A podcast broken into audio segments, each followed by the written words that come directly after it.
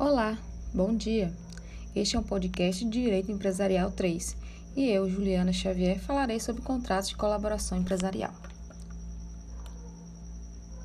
O contrato de colaboração é aquele em que um dos contratantes, colaborador, se obriga a empreender esforços no sentido de criar ou consolidar mercado para os produtos do outro, fornecedor. Existem na sociedade inúmeras formas de contratos de colaboração. Dentre elas está o comércio mercantil, no qual o mais importante instrumento contratual é de viabilização de mercadorias, como por exemplo o agricultor que revende para atacadista, que este revende para o supermercado, onde o consumidor irá comprá-lo. Há também pela aproximação, que é feita entre o consumidor e produtor por meio do comércio, comprando e vendendo produtos. A corretagem é outro exemplo de contrato que auxilia no escoamento da mercadoria. O retor mercantil, no momento que encontra o comprador para as ofertas do vendedor ou o vendedor para as demandas do comprador, contribui para incrementar o volume do negócio. O contrato mais cabível no contexto da colaboração é por meio de escoamento, que são aqueles em que um dos contratantes, empresário colaborador, se obriga a criar, consolidar ou ampliar o mercado para o do outro, contratante, empresário, fornecedor.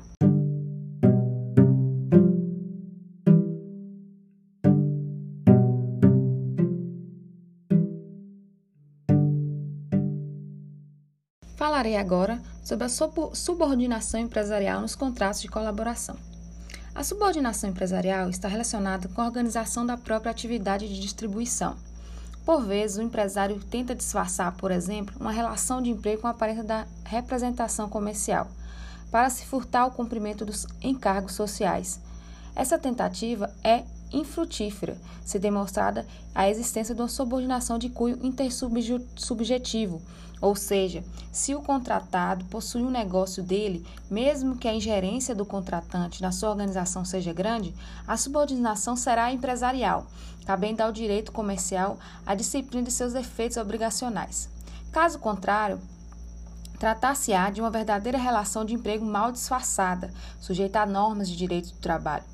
Através de um contrato de colaboração, o colaborador, contratado, comissário, representante, concessionário, franqueado ou distribuidor, se obriga a colocar junto aos interessados as mercadorias comercializadas ou produzidas pelo fornecedor contratante, é, observando as orientações gerais ou específicas por essas fixadas.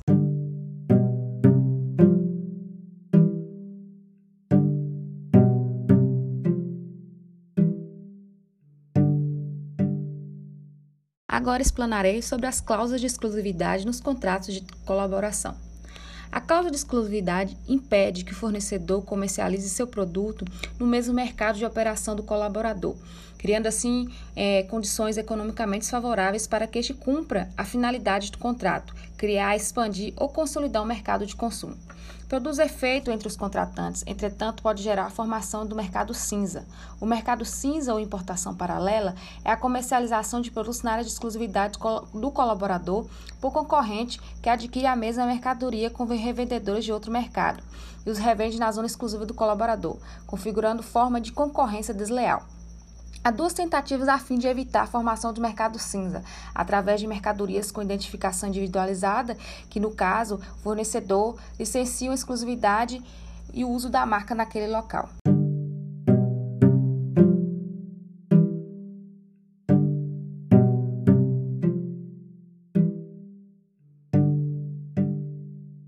Comissão mercantil.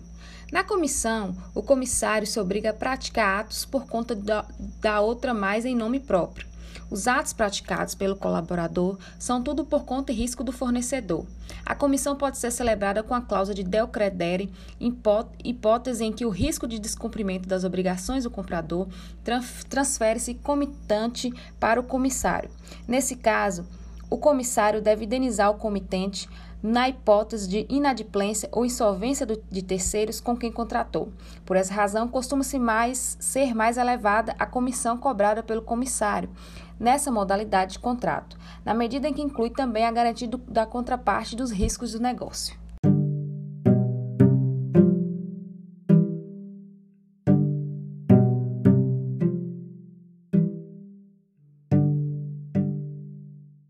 Falarei agora sobre a representação comercial, agência.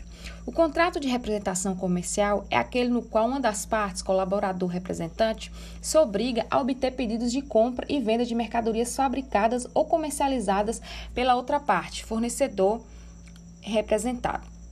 No contrato de agência, agenciamento ou representação, uma das partes obriga-se contra retribuição a promover habitualmente a realização de certos negócios por conta da outra. Em determinada zona de operações mercantis, agenciando pedidos para que esta e eventualmente representando-a na conclusão dos contratos. Atualmente, o contrato de agência é regulado pelas normas do Código Civil, mas também pelas normas da Lei 4.886 de 65, que leva um tipo de contratual ser regido por duas normas. É a peculiaridade do contrato da agência na Lei 4.886 de 65. Neste, o contrato tem por objetivo a promoção de negócios mercantis, de modo a construir um súbito de contrato de agência.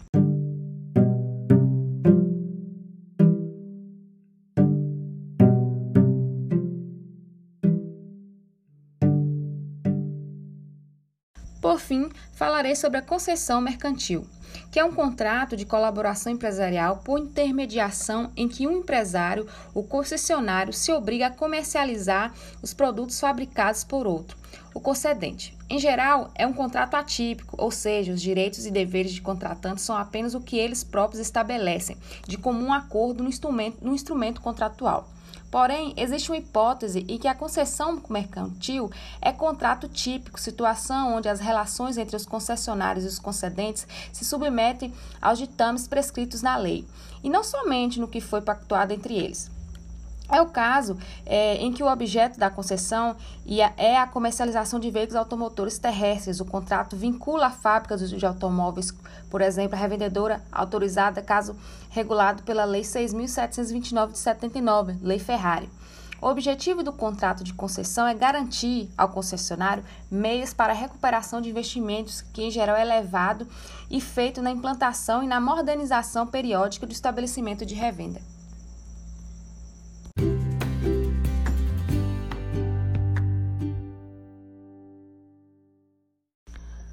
Encerro aqui e agradeço a todos pela atenção. Tenham um bom dia e muito obrigada.